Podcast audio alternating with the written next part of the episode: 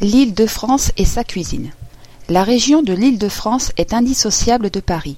Elle fut découpée à la suite de la Révolution en trois départements, puis le nombre de départements a été porté de trois à huit, y compris Paris. L'un d'eux, celui de Seine-et-Marne, occupe près de la moitié de la superficie régionale. Autour de Paris, les Hauts-de-Seine, la Seine-Saint-Denis et le Val-de-Marne forment la petite couronne les départements du Val d'Oise, des Yvelines, de l'Essonne et de la Seine-et-Marne constituent la Grande Couronne.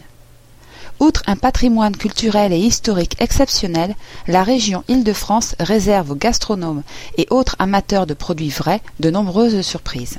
On ne présente plus le champignon de Paris, à l'origine cultivé dans les carrières désaffectées de Paris. Mais sait-on que la région produit quantité de fruits, comme la pomme faro, légèrement acidulée, délicieuse à croquer, la cerise de Montmorency, griotte acide recherchée pour la préparation des confitures et conserves, la poire de Groslay, dont le nom n'est pas une variété, mais consacre le savoir-faire, plus de deux fois centenaire des arboriculteurs de la région. Pour les connaisseurs, la volaille de Houdan, à la chair foncée et serrée, fine et savoureuse, s'accommode à merveille en cocotte. Citons également la moutarde de Meaux pour les condiments, et enfin les digestifs avec le grand marnier. On connaît peu les spécialités culinaires de Paris et sa région, bien qu'on les apprécie de longue date sans se douter de leur origine, comme les bouchées à la reine, le navarin d'agneau, le potage Saint-Germain, la gibelotte de lapin ou la soupe gratinée aux oignons. En dessert, il y a aussi l'embarras du choix.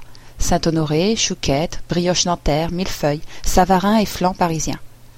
Dans les parties suivantes, je vous ferai partager des plats tels qu'une entrée, un plat de viande et de légumes, ainsi qu'un dessert.